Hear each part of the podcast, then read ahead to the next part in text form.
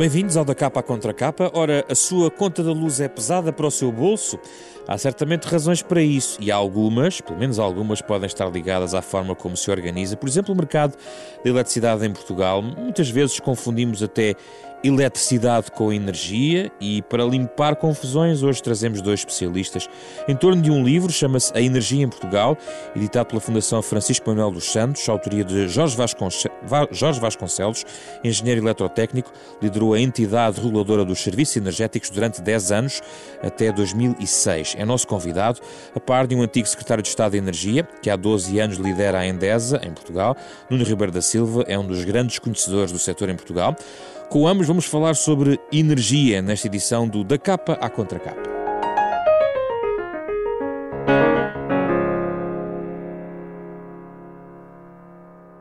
Obrigado pela vossa presença, é um gosto recebê-los aqui no nosso programa.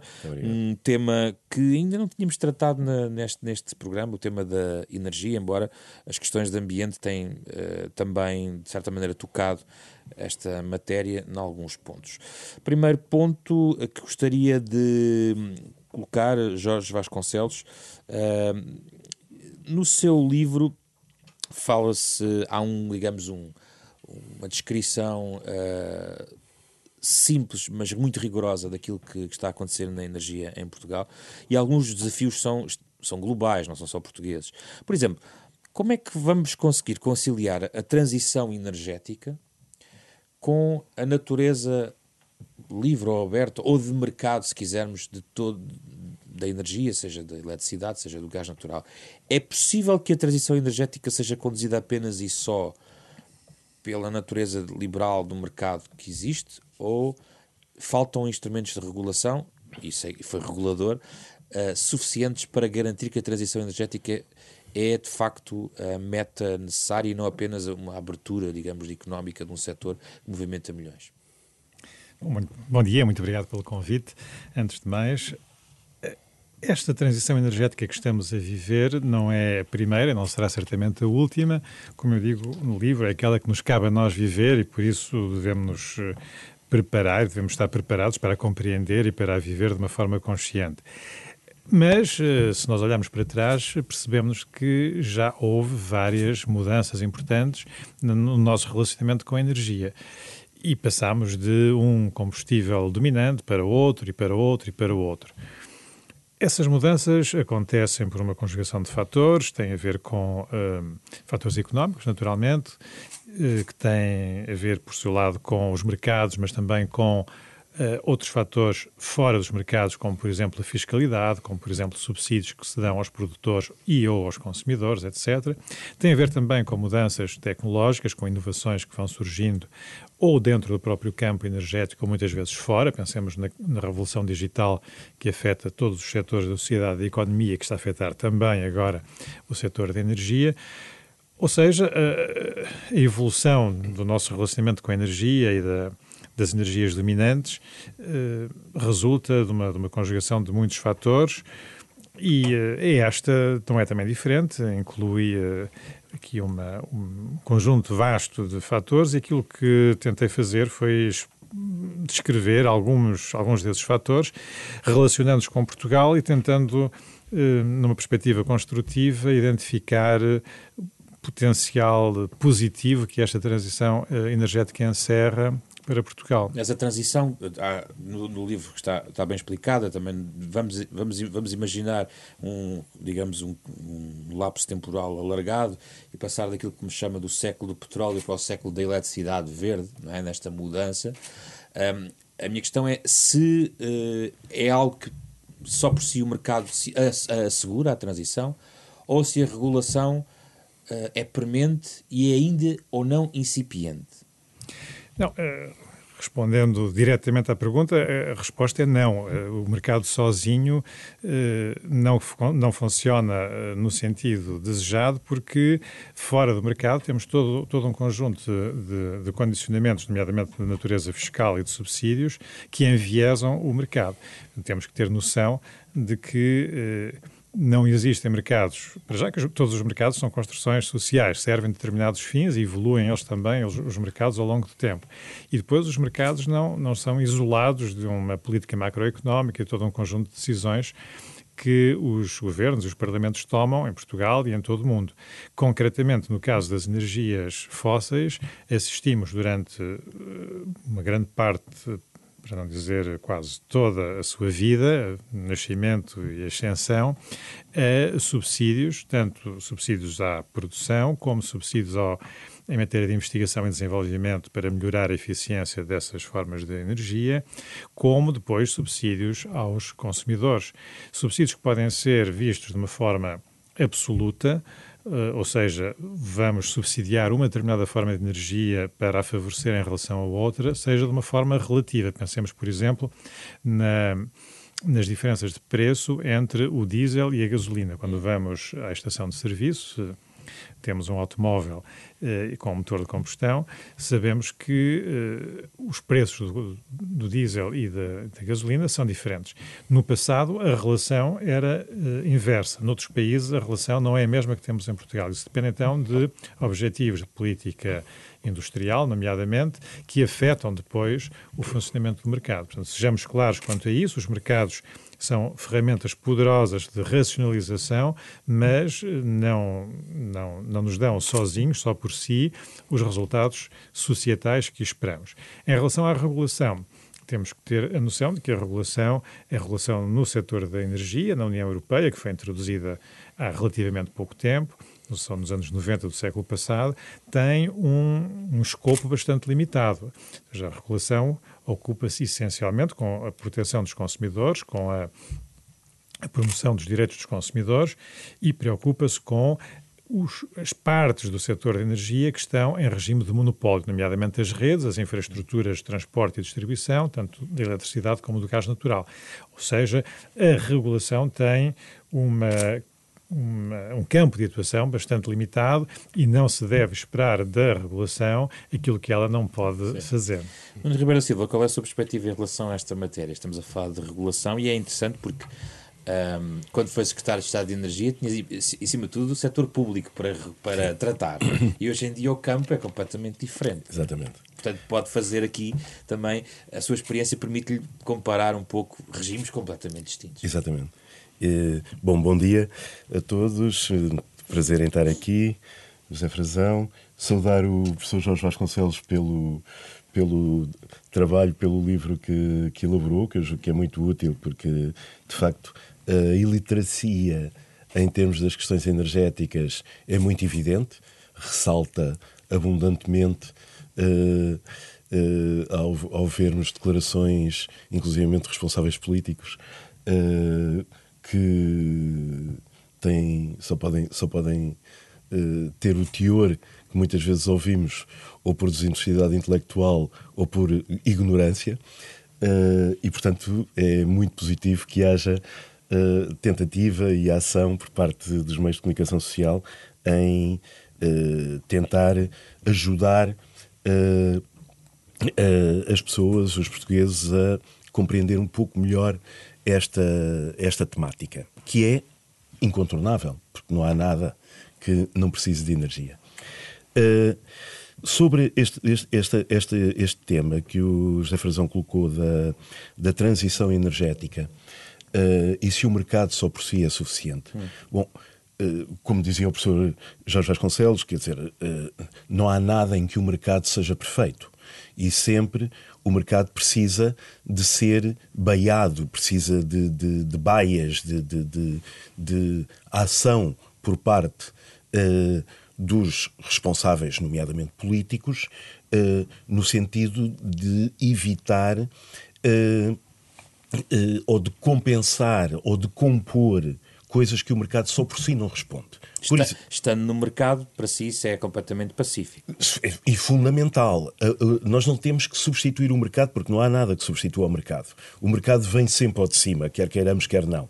A única questão é, por exemplo, uh, o, o, o, mercado não valoriza uh, os o que os economistas chamam as externalidades. Sim, Ou seja. Um palavrão que temos que explicar. Exatamente. Externalidades. O que é? É, é digamos, os efeitos colaterais. É o desculpe lá qualquer coisinha da minha atuação que depois vai prejudicar muita gente, mas que eu não tenho que pagar, não tenho que ser responsável pelo meu ato que provocou uma série de estilhaços à volta. Uh, é isso que os economistas chamam de externalidades. Ou seja, uh, neste caso concreto, por exemplo, nós uh, temos como consequência do uso, nomeadamente dos combustíveis fósseis, uma série de efeitos que são atirados para, chamemos assim, a lixeira comum, sem que eu tenha que pagar o tratamento dos resíduos. O que é que eu quero dizer? Uh, nós alegremente lançamos uh, ou lançamos milhões de toneladas uh, de partículas, de monóxido de carbono, de dióxido de carbono, de uh, NOx de, de, de, de óxido de Mas agora queremos de... limpar isso tudo. Exatamente, mas, mas o, o, o mercado nunca nos obrigou a pagar esse, esse, esse efeito que eu partilho, que eu socializo. Apesar de haver mercado de emissões. Negativo. Agora começa a haver mercado de emissões, nomeadamente para uh, o CO2, para os chamados gases de efeito de estufa. E que já está a ser discutido se continua ou não. Pronto e, e terá que continuar. Mas isto para dizer que há muita coisa que nós fazemos uh, e que não pagamos, digamos, os custos sociais que geramos, o dano que provocamos a outros. E isso tem acontecido muito na energia, nomeadamente nestas várias valências ambientais. A energia é, de facto, o setor que uh, maiores agressões provoca o ambiente. Eu, quando estou uh, com o escape do carro, uh, eu estou a lançar gases para a atmosfera que vão agredir o calcário do Mosteiro dos Jerónimos e que vai sujar o meu prédio e eu não pago nada por isso. Alguém vai ter um dia que recuperar. É o Estado que está a limpar. É a sociedade que vai, que vai pagar. E isto é o exemplo de uma externalidade. É um dano pessoal, privado, que eu, caso, que eu causo uh, e que depois vai ser socializado esse mas, custo. Por exemplo, como é que. Uh, mas só, só, para rematar este aspecto. Portanto, há sempre. O mercado é central, é incontornável e virá sempre ao de cima. Mais tarde ou mais, ou mais cedo, cá as pagarás, como se costuma dizer. Uh, agora, uh, de, deixando que, de facto, uh, os princípios de, de mercado, as chamadas leis de mercado, atuem, depois, e usando a alavanca das leis de mercado, os, os, os, decisores políticos o que têm é de dar os sinais que levem uh, os agentes económicos, as pessoas, nós, a seguir os objetivos desejáveis. Ou seja, eu, usando o mercado, quando eu uh, apoio um, e, e, e, dou um prémio, digamos, por exemplo, para uma pessoa utilizar e optar por um veículo elétrico, e quando eu penalizo uma pessoa por, por utilizar um veículo a combustão ainda por cima antigo e mais contaminante, mais poluidor, eu estou a recorrer, digamos, à, à onda do mercado, à lógica do mercado, para dizer e transmitir às pessoas: olha, se você vai por ali, que é uma coisa que não interessa e que é insustentável, você vai ter uma penalidade. Se você for por ali, que é o caminho desejável, você vai ter um prémio. E isso é mercado, mas com uma atuação uh, dos responsáveis políticos no sentido de nos orientarem. Uh, Jorge Vasconcelos, no seu livro, explica-se, na sua opinião, porque é que a transição energética não é um travão pernicioso ao desenvolvimento económico. Vou dar uma, uma, nota para tentar que explique um pouco essa ideia uh, relacionada com a atualidade. Nós vemos hoje em dia, por exemplo, que os últimos resultados económicos alemães é um abrandamento económico, muitas, e eventualmente motivado por causa uh, de, também de um certo abrandamento que tem acontecido na indústria automóvel alemã, muito penalizada pela questão da, dos escândalos de emissões. Ou seja, por causa da necessidade de viver com a monitorização de emissões de CO2 e de um outro paradigma energético, que leva, por algum motivo, a um abrandamento naquela perspectiva. O que lhe pergunto é é possível que a transição energética não tenha sempre um travão ao desenvolvimento económico. Não é inevitável que exista, porque a, a, a, solução virtuosa, que está explicada bem no seu livro e é defendida por muita gente, e é também o discurso, de certa maneira, oficial, parece evidente. Bom, é, quando falamos de emissões, ou quando falamos de emissões de gases de efeito de estufa, de, do efeito, do impacto dessas emissões no aumento da temperatura e, portanto, nas condições de subsistência no nosso planeta, estamos a falar de uma questão absolutamente vital. E como é uma questão de vida ou de morte, temos que depois subordinar outros raciocínios a esta questão absolutamente vital para nós e para as próximas gerações. E este é um ponto muito importante que explica porque é que temos hoje políticas combinadas de energia e alterações climáticas, não só em Portugal e na União Europeia, como num número cada vez maior de países. Porque há, há aqui, de facto, um desafio global que envolve eh, todos os povos deste planeta hoje e amanhã, e, e isso tem que ser eh, enfrentado com muita clareza. Daí dessa, dessa necessidade de nós alterarmos a forma como utilizamos energia, decorrem naturalmente processos de transformação, tanto ao nível económico como ao nível social.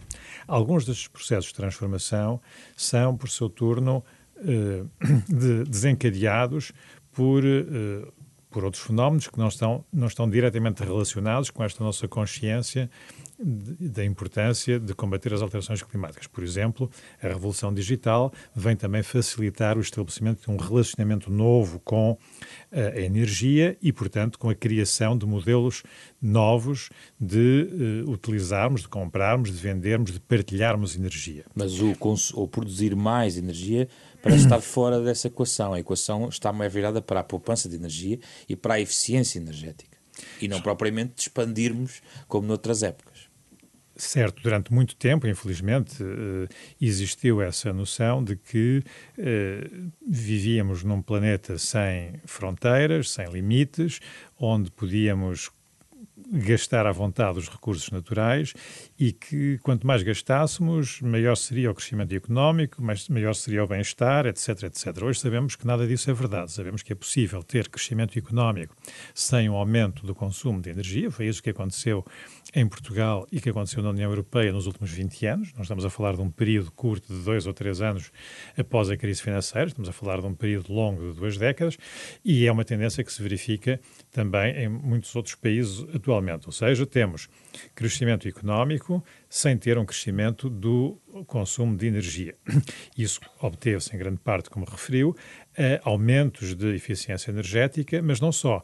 Eh, isso deve-se também, em alguns países, por exemplo, a uma uh, construção mais sustentável, ao facto de termos menores necessidades de aquecimento e arrefecimento dentro dos edifícios. Os edifícios e a mobilidade, os transportes, são os dois grandes setores onde nós temos o maior volume de energia e de emissões associadas a essa energia. Ora bem, esta hum, evolução no sentido de uma maior suficiência e eficiência energética traduziu-se no, aparecimento de toda uma série de uh, serviços e indústrias que suportam esta tendência da eficiência e da suficiência.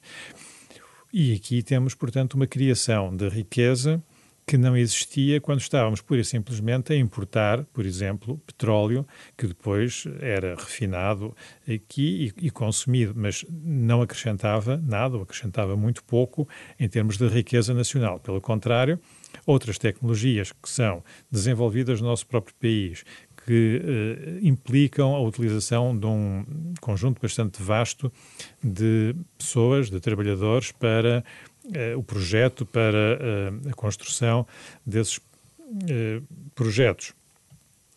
Esta atividade económica tem um impacto positivo na nossa economia. E isto está relacionado com a questão que me colocava que nos colocava anteriormente dos mercados. O, o, as políticas públicas hoje em dia são extremamente complexas.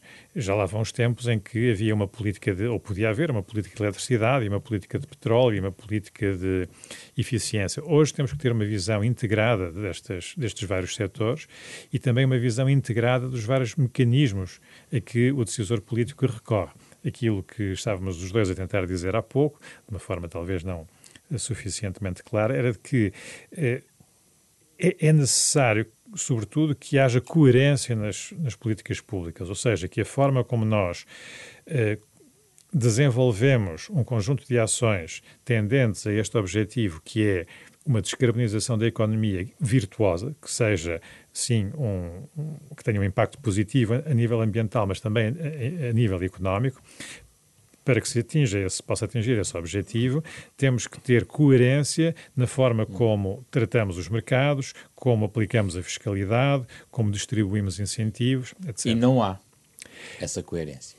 Essa coerência, nos últimos anos, em Portugal, faltou eh, redondamente. Eh, temos agora, recentemente, o, um, uma perspectiva de descarbonização da economia para a neutralidade em 2050. carbónica em 2050 e está em vias de ser publicado, creio que já foi entregue à Comissão Europeia, um Plano Nacional de Energia e Clima. Esperemos, portanto, que o, debate público que se segue à publicação destes, destes documentos nos permita, como sociedade portuguesa, eh, criar as bases para uma política de energia e clima, e clima, coerente para as próximas décadas, porque de facto nos últimos anos isso não aconteceu. Gostava de ouvir a sua opinião sobre esta questão da coerência. Onde é que, na sua opinião, por exemplo, não tem havido coerência nesta ah. matéria? Um, Na fiscalidade, é isso? Uh, sim. Uh, a fiscalidade deixa... são os impostos que nós pagamos e que, que, que refletem-se nas nossas faturas. Oh, oh, Deixe-me deixe enquadrar, uh, sabe, mas enfim, um bocadinho de de ponto de situação com, com os nossos ouvintes. Uh, as questões uh, da, da energia, uh, como dos transportes, alguns setores, são temas não só muito complexos, que envolvem enorme quantidade de meios de dinheiros, de burocracia, expropriações, uh, meios técnicos, uh, licenciamentos ambientais, etc. Uh, e, portanto, nós costumamos dizer que na energia o curto prazo e o imediato é no mínimo 5 anos. Quer dizer, não, não, não se pode. Como as pessoas perceberão, se calhar com os transportes, que é mais palpável, não se pode hoje dizer que vamos estender o metro uh, no sentido norte e depois, quando está a fazer o, o, túnel e o buraco, vem um governo todo, e obviamente esse túnel vai levar 5 anos ou 6 anos a perfurar, e vem um governo qualquer e diz: Não, não, não, deixa lá o sentido norte, vamos fazer uma linha para sul. Na energia é um bocado assim. Uh, tem que haver, é daquelas coisas que já é um lugar comum, mas que se diz: uh, valia a pena ter um acordo de regime, um acordo muito sério entre as principais forças políticas uh, do, do país, uh, para não haver um mudar de cadeira e um mudar de estratégia. Mas dê-me lá alguns exemplos. Por exemplo, está a falar dou, por exemplo, compasso de espera na mobilidade elétrica, está a falar das barragens... Exatamente, não estaríamos aqui, estaríamos aqui sem terminar. Por exemplo, um ou dois exemplos rápidos. Vamos, vamos embora. Uh, por exemplo, a última palavra que disse foi barragens. Uh, o governo, o governo do, do, do, do anterior primeiro-ministro Sócrates uh, lançou um concurso para um plano nacional de barragens, certo. onde já agora o Estado arrecadou à cabeça mais de 600 milhões de euros. Não se esqueça de explicar o que é que a Endesa depois tem a ver com esse concurso. Muito bem. entretanto, o senhor foi-se embora, em boa hora, do meu, do meu ponto de vista, e um, apareceu uh, agora este governo uh, por uh, jogos, enfim, da chamada geringonça, em que teve que acautelar uma nota e uma exigência daquela senhora do Partido Ecologista aos Verdes a dizer que tudo isto das barragens tinha que ser repensado. As declarações públicas da senhora e na Assembleia da República foram mais além. Ela disse que na história da humanidade, portanto, desde os sumérios, os incas, os egípcios, os chineses, etc., nunca houve uma barragem, isto está escrito e foi dito, está escrito nas atas da Assembleia da República, nunca houve uma barragem que tivesse trazido mais proveito às pessoas do que prejuízos. E, portanto, a senhora exigiu uma linha no programa do governo, enquanto ela fala sozinha, não há uh, grande problema. Agora, quando isso aparece no programa do governo de Portugal, uh, a dizer que vão ter que repensar o programa das barragens, quando as barragens estavam a ser construídas, quando tinham sido feitas expropriações, quando começaram trabalhos uh, de preparação da construção, uh, de investimentos que são de centenas de milhões. Perguntou-me no caso da minha empresa, Sim. estamos a falar de um investimento uh, no Rio Mondego, em Girabolhos, uh, de mais de 500 milhões Sem de euros. indenização? Sem indenização. Do, do, investimento feito? Exatamente, porque o que eu disse uh, ao Governo foi, já tendo gasto cerca de 70 milhões de euros, 35 milhões à cabeça, porque foi o que se pagou ao Governo, pela licença, digamos, e depois tudo o que se gastou nas expropriações, na preparação dos terrenos, etc. Uh, eh, mas de qualquer maneira tinha queimado, entre aspas, cerca de 70 milhões. Agora, como o projeto seriam 500 milhões, a partir do momento em que aparece no programa do governo uma referência que tudo isto vai ser repensado, sem dizer como é que vai ser repensado, eu cheguei junto do governo e disse: meus amigos, parou porque eu não sei como explicar um, ao, à, à, à empresa, aos meus acionistas, aos bancos que me emprestam o dinheiro, etc., o que é que isto vai ser. E, portanto, parou. E prefiro afundar uh, uh, 60 ou 70 milhões de euros do que estar a queimar em Lumbrando 500 milhões de euros. É um exemplo. É um fundo. exemplo, mas outros seria, por exemplo, o atual, o, o anteri, a anterior equipa responsável pela, pela, pela área da energia, uh, de má memória, uh, mesmo diplomas que vinham uh, em que, por exemplo, se estimulava e se previa que se reforçasse a capacidade instalada em uh, geradores já existentes, eólicos ou de hídricas, etc., a dada altura chega um senhor que diz isso não vai acontecer. Quando as empresas estavam a preparar e a fazer à luz da lei, das normas que o país põe. Mas os, uh, os responsáveis políticos também têm, podem de facto mudar de opiniões. Mas não podem mudar com caráter retroativo. E isso aí é República das Bananas, desculpe. E foi o que aconteceu nestes últimos três anos. As atitudes que teve a equipa da área da energia foi foram atitudes absolutamente irresponsáveis que deixaram marca e vão deixar marca por muitos anos, não só na área da energia, mas em geral, sob a credibilidade e o respeito do Estado de Direito em Portugal. Jorge Vasconcelos, há aqui um tópico que eu não posso deixar de passar que tem a ver com algo que pode explicar a questão do custo da energia ser visto, aliás, no seu livro tenta provar mostra que, uh, por exemplo, o custo da eletricidade, em termos mais particulares, uh, não é não é verdade que o preço aumenta mais que o preço de outras formas de, de energia, mas a verdade é que a ideia do preço alto de eletricidade existe. E existe, é havendo travão, não é? Uh, ao própria subida, que esteve também, na altura, na origem da sua saída da ERSE.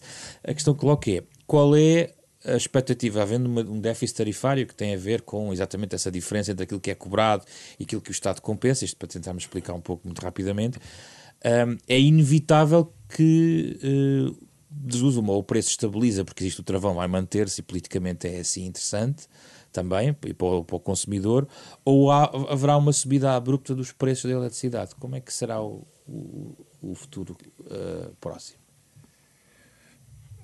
Bom, duas ou três observações. A primeira é de que certamente vamos continuar a consumir mais eletricidade e o consumo de eletricidade vai aumentar proporcionalmente mais do que o consumo de outras formas de energia. Em segundo lugar, a eletricidade que vamos consumir vai ser uma eletricidade crescentemente verde, de fontes renováveis. Eh, o que traz algumas vantagens em termos de segurança de abastecimento, além das vantagens ambientais. Esta descarbonização da eletricidade tem custos. A alternativa era uh, utilizar combustíveis fósseis que apresentam, como já aqui foi referido pelo Nuno Ribeiro da Silva, externalidades que têm um impacto destrutivo no planeta que, se, que, é inaceitável. Portanto, temos que nos consciencializar do facto de que a energia é um recurso natural, que esse recurso tem que ser utilizado de uma forma frugal, tem de ser utilizado de uma forma muito uh, uh, responsável e, como tal, não pode ser uma, uh, um produto gratuito. na cabeça de algumas pessoas seria desejável que a eletricidade fosse gratuita. Ela já foi gratuita em alguns países, com péssimos resultados para esses países e para os cidadãos desses países. O preço que temos hoje, basicamente, face àquilo que deveria ser, é quanto menos, diga-me lá. Não lhe posso dar esse número, mas posso não, porque dizer... existe um travão, não é? E a dívida... Ou então podemos, podemos ver o contrário. A fatura está sempre a aumentar da dívida e do déficit. Porque os impostos estão sempre a aumentar. Isso tem a ver com a sua Eu questão sei. inicial, que Exatamente. é a questão do mercado. Exatamente. E, e a questão do mercado é assim, quando nós temos os mercados são uh, opções políticas, são opções de sociedade. Há sociedades que uh, foram uh,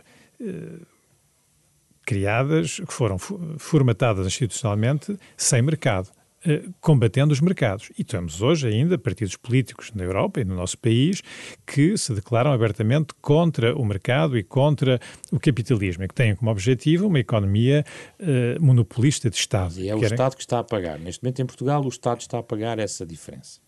Não, não, não é o Estado. Peço o, desculpa se eu corrijo. Não, não, não. O, o que está aqui em causa com, com o déficit tarifário, que, como já, já referiu, conheço bem, o, o déficit tarifário não é mais do que um empréstimo obrigatório Uh, forçado da banca aos consumidores de eletricidade. São os consumidores de eletricidade que estão a pagar esse, essa dívida tarifária que foi criada, que tem vindo a ser criada há 10 anos esta parte, com juros.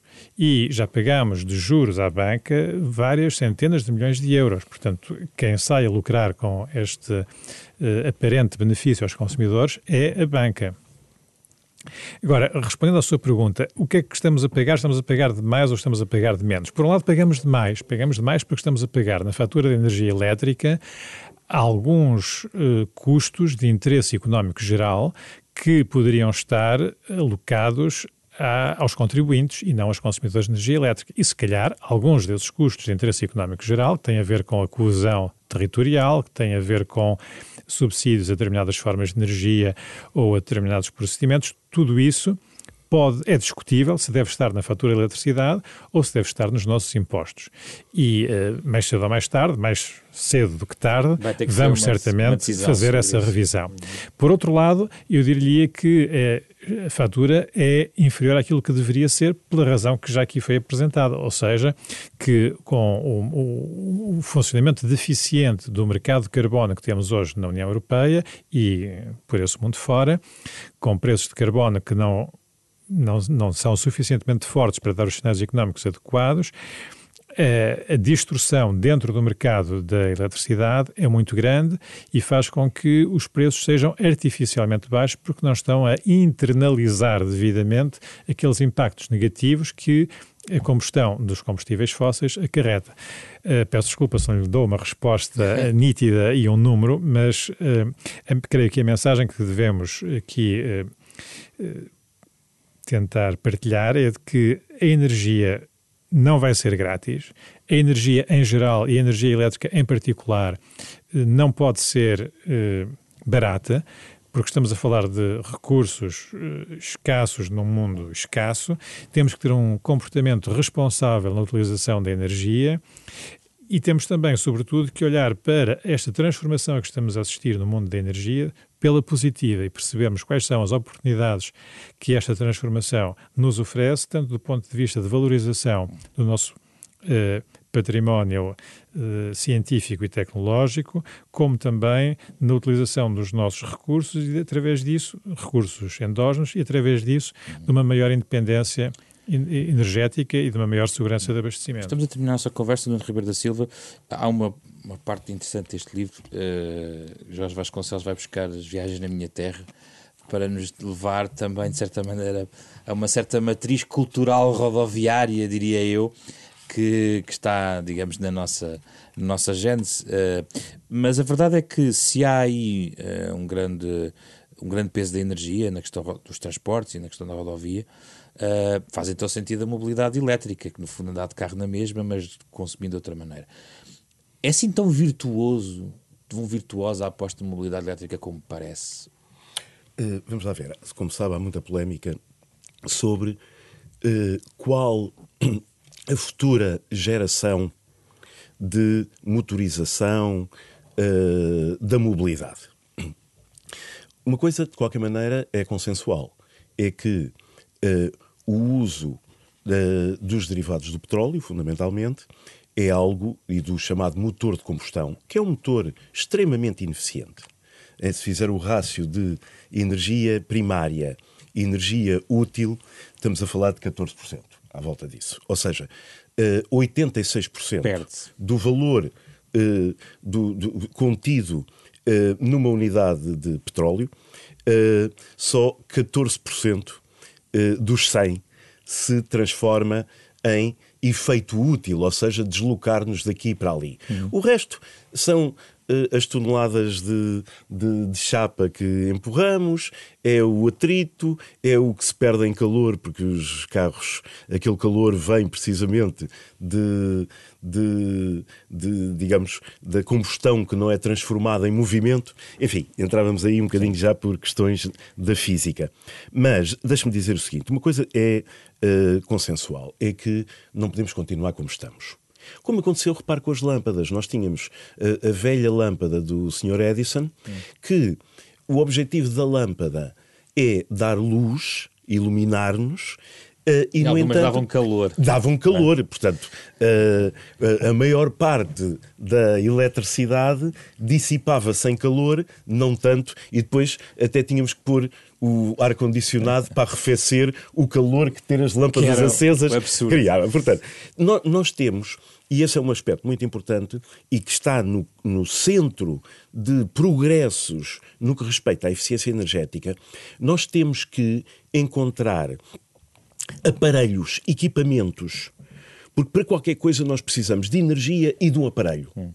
Precisamos de uma lâmpada e de eletricidade ou o que for para ter luz. Mas o veículo elétrico é uma o... solução. É, sem dúvida. Tão sustentável e, e virtuosa como parece? É. Vamos lá ver. Eh, desde logo, pressupondo, obviamente, que a eletricidade que esse veículo vai utilizar provém de fontes renováveis.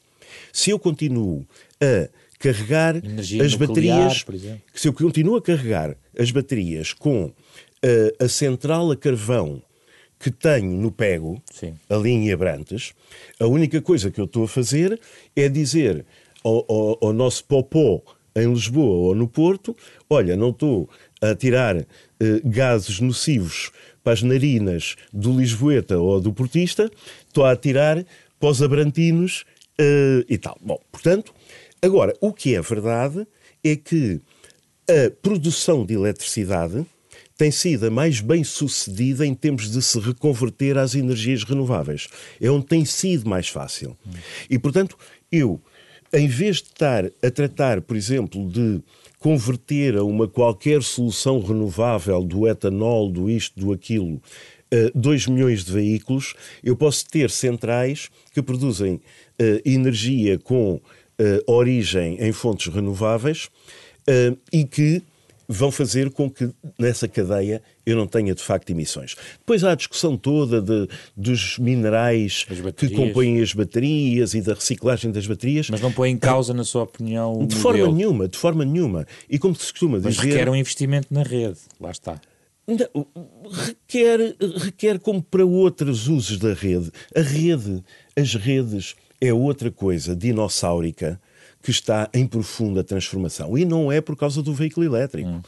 Uh, uh, as redes eram, digamos, uh, tubos, chamemos assim, tubos burros, e não inteligentes, direcionados de forma cega a levar os eletrões, hoje as redes, e por muitas outras razões, passarão a ser plataformas, passam a ser plataformas de gestão de muitas uh, potencialidades e usos que as redes, com as tecnologias de informação, com a digitalização, etc., ganham.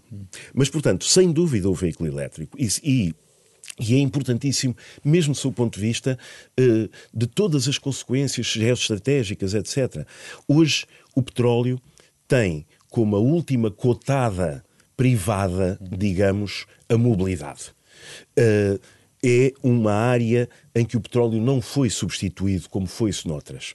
Ora, é um grande desafio uh, sairmos dessa dependência e dessa quinta privada do petróleo e seus derivados ao poder uh, utilizar Uh, veículos elétricos com motores elétricos são muito mais eficientes do que os motores de combustão. Consegue mesmo num minuto responder esta, esta questão muito rapidamente sobre uh, a possibilidade ou não uh, real da, da, da, dependência a 100% de fontes renováveis na produção ou é ainda algo que é aspiracional Uh, ou é algo palpável? No fundo, esta questão é sim ou não é possível para quem nos está a ouvir perceber se, se esse cenário é algo uh, uh, utópico ou não?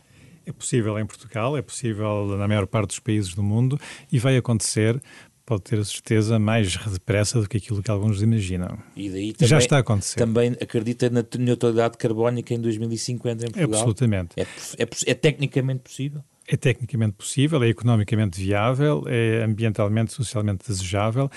A questão que eu coloco é esta: temos que ter a lucidez de uh, definir, implementar políticas públicas coerentes que nos permitam retirar todos os benefícios deste processo de transformação. Se não o fizermos, vamos pagar um preço, naturalmente, eh, muito alto, mas que não é necessário. Por isso é que eu comecei a falar de mercados e do Estado como chapéu da nossa conversa. Vamos a algumas sugestões, não sei se querem deixar aqui alguma leitura uh, sobre este tema. Se calhar comece por si, Jorge Vasconcelos, até porque também, como todos os livros, há também sugestões na própria bibliografia do próprio livro. Mas o que é que quer sugerir, se quiser deixar algo? Aos, aos ouvintes que queiram saber mais sobre esta mudança que estamos a viver no mundo da energia, eu sugeria o, a página da Direção-Geral da Energia da Comissão Europeia, porque descreve um conjunto de medidas que a Comissão Europeia deu o nome de energia limpa para todos os europeus e, uh, e tem, contém imensa informação útil e, portanto, quem quiser uh, aprofundar estes temas da energia e das, das, várias relações que existem entre setores relacionados com a energia, a mobilidade, os edifícios, uh, eletricidade, gás natural, etc., certamente que terá muito a ganhar com a consulta dessa página. E recomendo essa página também porque tudo aquilo que estamos a ver em Portugal e tudo aquilo que aconteceu em Portugal nos últimos anos, desde que uh, Nuno Ribeiro da Silva foi secretário de Estado, uh, se deve em grande parte à União Europeia. Não teríamos renováveis em Portugal sem a União Europeia, não gás teríamos natural. gás natural em Portugal sem a União Europeia, não teríamos as medidas de eficiência energética que temos hoje uh, sem a União Europeia. E como estamos a aproximar-nos das eleições de maio, eu recomendo mais uma vez que as pessoas consultem essa página e reflitam sobre o futuro da União Europeia também. Nuno Ribeiro da Silva, muito rapidamente a sua sugestão. Bom, não podia deixar de aconselhar uh, os nossos ouvintes a lerem o livro que o professor Jorge Vasconcelos acaba de publicar Sim. e que estamos a, a, a, comentar da energia em Portugal. Uh, o professor Jorge Vasconcelos falou, digamos, um pouco do diálogo atual e da, das duas faces da mesma moeda, que é a energia e o clima. Eu, de qualquer maneira, para pessoas que tenham mais interesse também numa perspectiva histórica, se quiser, eu gosto muito de um livro que uh, foi escrito há uns 30 anos uh, por um, um, grande especialista americano, conselheiro de administrações americanas, democratas, republicanas, um homem chamado Daniel Yergin, que escreveu um livro sobre, digamos, a história do petróleo. Chama-se A Presa de Price, não é Price, é Price, e que nos ajuda muito a compreender a história do mundo, da geopolítica, de guerras, sangue, suor, uh, traições uh, no último século e meio da era chamada do petróleo. Muito obrigado, Ribeiro da Silva, Jorge Vasconcelos. Falámos da energia em Portugal e vamos eh, com estas sugestões no final deste da capa à contra capa. Estamos a ouvir em fundo a música de Mário Lajinha, no genérico original composto para este programa, de parceria da Renascença com a Fundação Francisco Manuel dos Santos.